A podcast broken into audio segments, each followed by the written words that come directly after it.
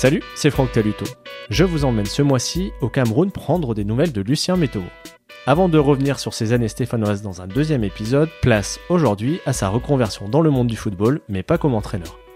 On a aussi parlé de son rapport à la sélection, lui qui a remporté deux Coupes d'Afrique des Nations sous le maillot de Lions Indomptables, avant de vivre un nouveau sacre l'an dernier, aux côtés cette fois de la sélection U17.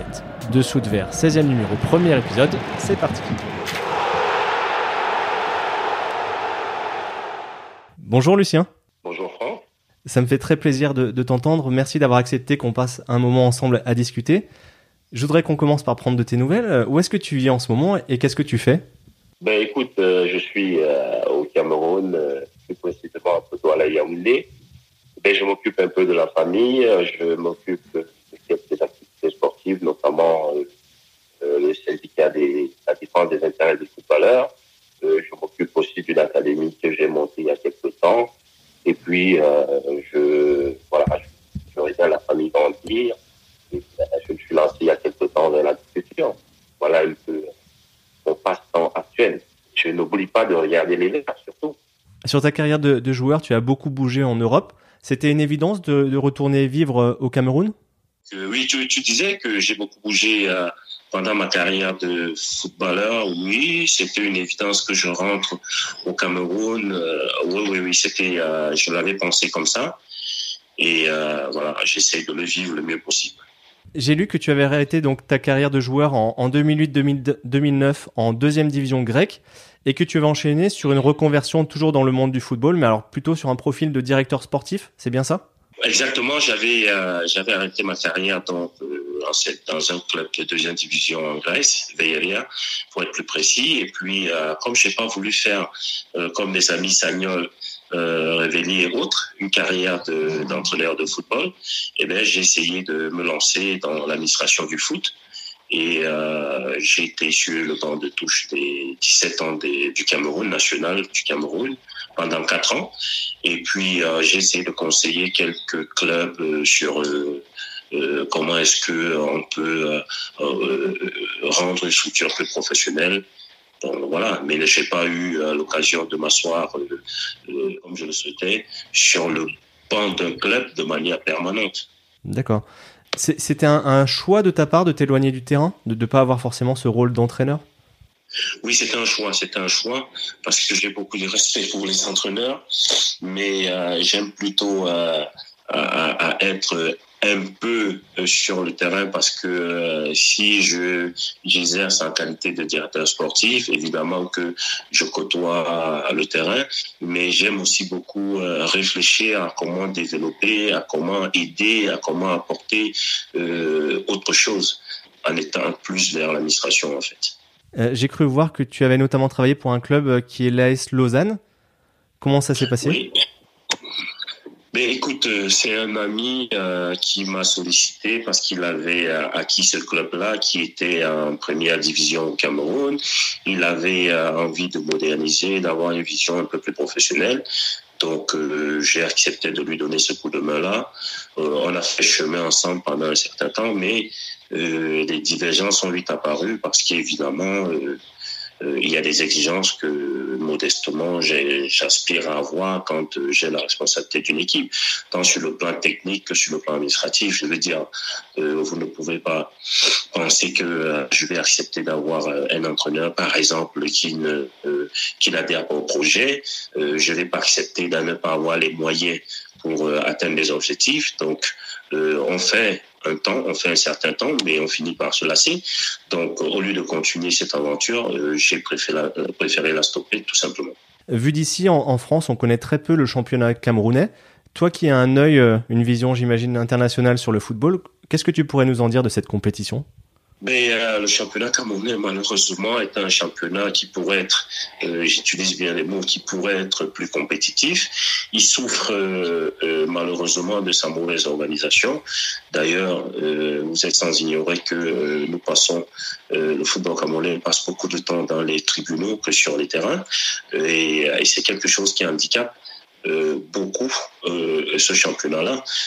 quand on peut imaginer que des garçons comme Samuel Eto'o, des garçons comme Patrick Beaumont, pardon, des garçons comme Roger Mila, des garçons comme François Mambi, Grégo Berson, modestement moi-même, ont fait leur premier pas et pour certains beaucoup dans ce championnat-là.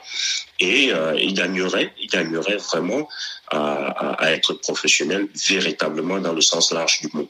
Euh, nous espérons que euh, ça va se faire, mais le plus tôt serait le mieux. Mais c'est un championnat qui est assez intéressant quand, quand s'il est mieux, s'il est mieux organisé. Mais il y a toujours autant de talent qu'il y a 10, 20 ou 30 ans? Ah oui, euh, je peux le dire aussi parce que vous voyez, comme je disais tantôt, j'ai eu euh, à être sur le banc de touche euh, de la sélection des U17 du Cameroun, qui a été champion d'Afrique il y a quelques temps, en 2019 en Tanzanie. Et eh bien, la plupart de ces gamins-là, je suis dans des équipes du championnat départemental, du championnat régional. Et vous avez des joies, je n'en doute pas. Euh, si une chance leur est donnée au niveau euh, professionnel, eh bien, qu'ils feront parler d'eux dans les jours qui viennent, dans les années qui viennent. Euh, ce qui, ce qui démontre à souhait que du talent, il y en a. Je peux vous dire, il y en a. Il y en a, véritablement, il y en a. Oui, oui.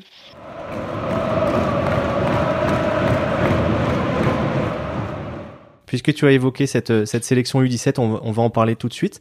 Toi, je crois que tu occupais le rôle de team manager. ça consiste en quoi? Eh ben, c'est un peu le secrétariat de, de l'équipe, euh, un peu comme un directeur sportif, justement.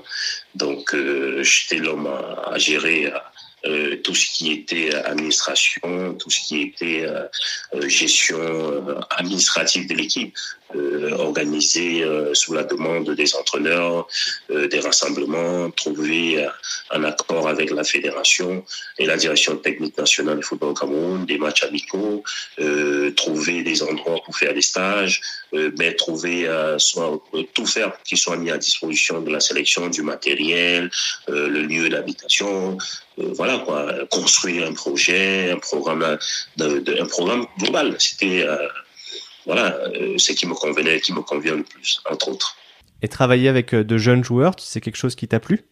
Ah oui, c'est magnifique. C'est magnifique parce que vous les voyez progresser. Et comme je dis, euh, personnellement, je ne vois pas en réalité euh, qu'est-ce que je peux apporter à un garçon qui est professionnel, qui a 23, 24, 25 ans, euh, mais je peux aider véritablement un gamin de 16, 15, 16, 17 ans à construire, à se construire pour affronter une carrière de, de footballeur professionnel. L'année 2019, on peut dire que ça a été une année faite de montagnes russes il y a eu ce succès à la Cannes, et puis il y a eu une Coupe du Monde qui s'est passée très difficilement pour vous. On va commencer par ce qui est plus joyeux, c'est l'expérience à la Cannes. Tu peux nous raconter un petit peu comment ça s'est passé? Ben, la Cannes, c'était, euh, il faut dire, un projet qui était parti depuis 2017 euh, avec euh, la fédération.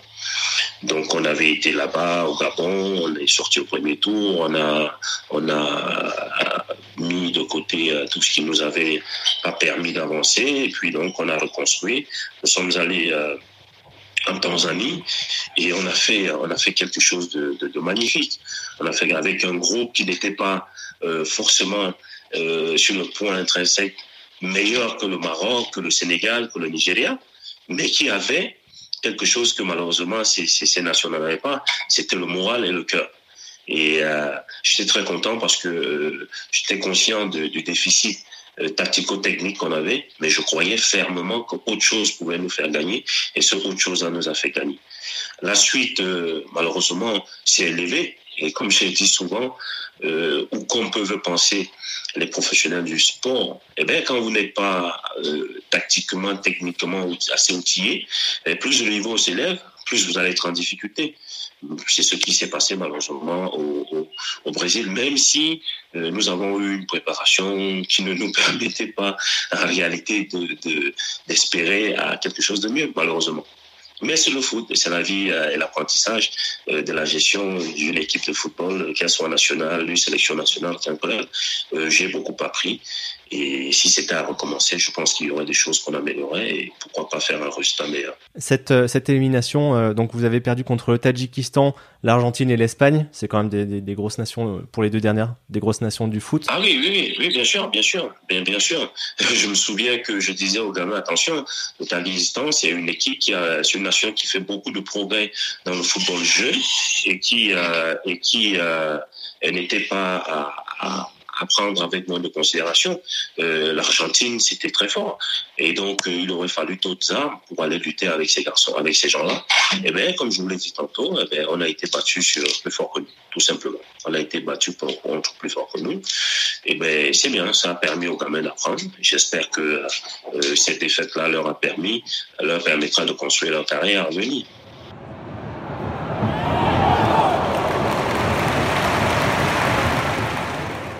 Cette euh, élimination, donc ça, a mis un terme à ta mission auprès, auprès des U17 de la sélection du Cameroun. Est-ce que ça a atteint ton, ton rapport à la sélection où il reste très fort? Parce que vous avez connu beaucoup de choses ensemble ben non, euh, c'est une, une, une, affaire qui s'est terminée malheureusement. Euh, je ne sais pas si elle est véritablement terminée ou si elle a commencé. En tout cas, je n'ai pas une explication fiable. Je n'en ai pas eu. Euh, pardon, je n'en ai pas eu et je ne cherche pas à en avoir. Mais euh, je pense que euh, ça reste la sélection nationale. Vous pouvez être appelé à tout moment pour revenir. Mais c'est vrai que ça m'a laissé quand même quelque chose de pas bien au travers de la gorge. Mais euh, c'est pas vous que je vais l'apprendre. Le foot, il est ainsi fait. Euh, vous êtes adulé quand vous gagnez, vous l'êtes moins quand vous perdez. Euh, voilà, c'est le chemin de, des sportifs. Tout sportif le sait. Euh, donc moi, je suis rentré là, j'ai gardé des rapports assez assez bien avec euh, le staff, avec les gamins, avec d'autres personnes que j'ai rencontrées dans le cadre de, de, des compétitions auxquelles nous avons, nous avons participé. Maintenant, je suis tourné à autre chose. Euh, J'attends de voir euh, que ce soit sur le plan national, je veux dire local ou sur le plan international, des projets qui puissent me convenir. Eh ben, j'hésiterai pas à y aller, tout simplement. Pour continuer sur ton rapport à la sélection, tu as eu un parcours euh, très riche, très rempli en club, mais est-ce que la sélection, c'est ce que tu as eu de plus beau avec ces deux cannes gagnées en 2000 et 2002 oui, c'est toujours intéressant de gagner parce que euh, ouais, euh, tout le monde sait que si vous ne gagnez pas, on ne retient pas. Personne ou très peu de personnes vous diraient qui a terminé deuxième du championnat de France il y a quatre ans. Euh, mais pour tout le monde pourra vous dire qui a terminé premier. C'est la même chose. Donc en sélection nationale, oui, oui, j'ai gagné deux coupes d'Afrique deux fois de suite. C'était magnifique. nous avons été une participation à une Coupe du Monde 2002. C'était magnifique. On a fait une finale de la Confédération Cup. C'était magnifique. Euh, voilà, c'est des résultats positifs. Et puis, euh, comme j'aime à le répéter, on a eu quand même euh, la tâche difficile de, ranger, de, mettre le, Cameroun dans le top 10 mondial des nations euh, sur le classement FIFA. Ça, c'est exceptionnel. Depuis ce moment-là, je ne crois pas avoir vu une sélection africaine arriver à ce stade-là. Ça veut dire que euh, nous avons fait beaucoup de boulot positif et je suis content qu'aujourd'hui, au Cameroun ou ailleurs, les Camerounais, modestement, nous le reconnaissent. Tu gardes quelles images de ces succès? Parce que j'imagine que revenir au pays avec le trophée, et deux fois en plus, ça a dû être extraordinaire à vivre. Extraordinaire. Alors, euh, il y a des scènes euh, qui sont exceptionnelles. C'est que nous sommes partis de Lagos euh, pour la première euh, Cannes et nous sommes arrivés à, à, Yaoundé. Il était pratiquement 3 heures du matin et nous avons fait un parcours de l'aéroport Simalène, international Simalène de Yaoundé à notre hôtel Le Mont-Fébé. Euh, ça fait à peu près une vingtaine de kilomètres. On l'a fait avec des Camerounais qui couraient le long de la rue à 3 heures, 4 heures du matin. C'était phénoménal de, voir autant de joie sur les figures, de voir autant de plaisir. Que demander de mieux euh, si vous avez à, donner cette minute-là, cette seconde-là à des millions, des milliers de Camerounais? Eh ben, si c'était à refaire, je le referais. avec, euh, voilà. Et puis, euh, euh, toujours, bon voilà, on va, on va, je vais en parler euh, malheureusement du décès de, de cet aîné, Marc Fouet, qui a été quelque chose qui nous a aussi marqué et qui m'a particulièrement marqué. Bon, mais euh, je n'arrêterai pas de lui témoigner toute mon affection et tout le respect que j'avais j'ai pour lui malgré l'endroit où il se trouve. Mais dans tous les cas, la sélection nous a procuré, m'a procuré beaucoup de bonheur et euh, j'espère en avoir donné aussi aux autres. Puisque tu l'abordes, on va continuer sur le, cas de Marc-Vivien Fouet. Avec le recul, est-ce que tu, dis, tu te dis que c'était euh, censé de continuer à vous faire jouer cette compétition? Euh, Censé, pas censé, la, question s'était posée à ce moment-là. Et je me souviendrai toujours que son épouse euh, était venue nous dire, pour son mari, de là où il est, on se doit d'y aller. Eh bien, on s'est regardé et on a dit, bon, il faut y aller. Parce qu'après tout, c'est ce qu'il aimait c'est ce qu'il aimait. Donc, et quand partir sur le terrain, voilà, euh, il fallait enchaîner ce travail-là pour lui. Et eh ben, on y est allé. Euh, j'ai pas de regrets par rapport à ça. Euh, j'espère que de là où il est, de là où il était, à ce moment-là, il a, il a apprécié. Ce n'est que ce moment-là que je vais retenir que on l'a fait pour lui. Est-ce que toi, dans les années qui ont suivi, cet euh, accident-là, tu as, suivi aussi? Est-ce que tu t'es dit, peut-être que ça peut m'arriver aussi? Est-ce que tu as, tu as eu craint ces choses-là? Euh, Oui, parce que c'était des choses qu'on découvrait dans le monde du football professionnel. et puis, souvenez-vous qu'il y a eu après quelques cas comme ça. Mais bon, non, non, je ne me suis pas beaucoup interrogé si ça pouvait m'arriver ou pas. Mais je dois dire que ça m'a suivi, ça me suit jusqu'à aujourd'hui. Parce que voyez-vous, j'ai un aîné, mon grand frère, qui porte le même nom que euh, le défunt euh, Et donc, à chaque fois que euh, euh, je suis avec lui, bon, ben ça, voilà, c'est quelque chose qui a dit. Je ne peux pas vous dire pourquoi.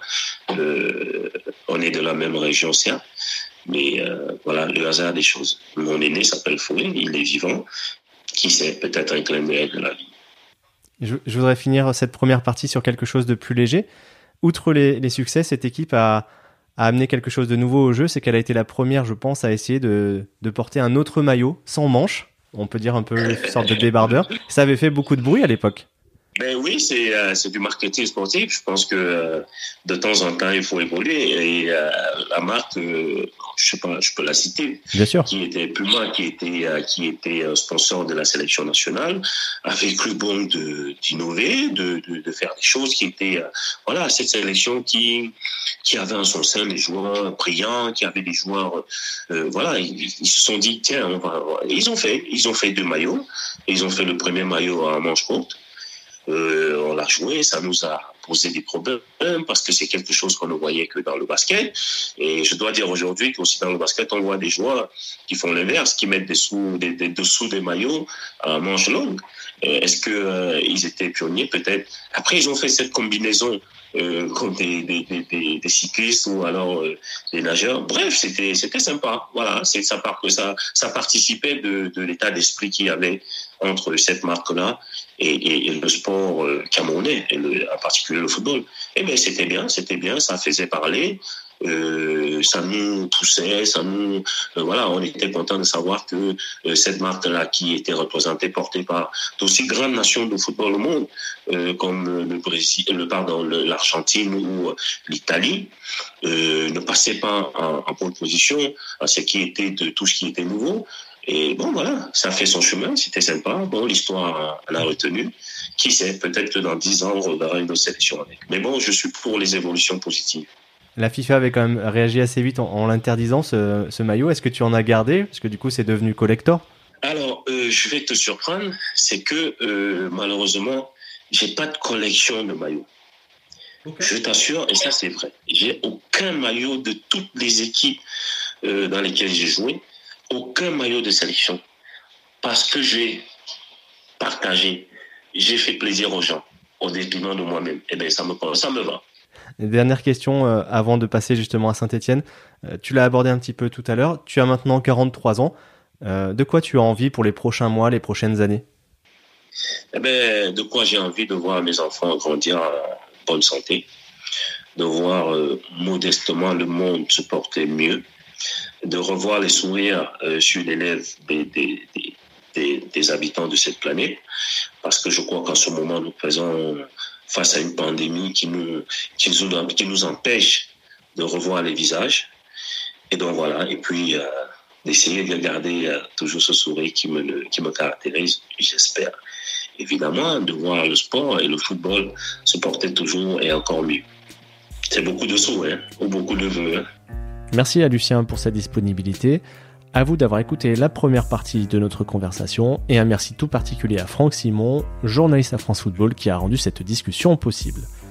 Si ça vous a plu, vous pouvez partager le lien du podcast autour de vous. N'hésitez pas non plus à lui mettre 5 étoiles et un commentaire sur Apple Podcast. Comme d'habitude, rendez-vous sur la page Facebook ou les comptes Twitter et Instagram de Dessous de Verre pour échanger. Écrivez-moi aussi à dessous de at gmail.com. Et on se retrouve le 26 novembre pour la deuxième partie de l'entretien avec Lucien Métomo. Ciao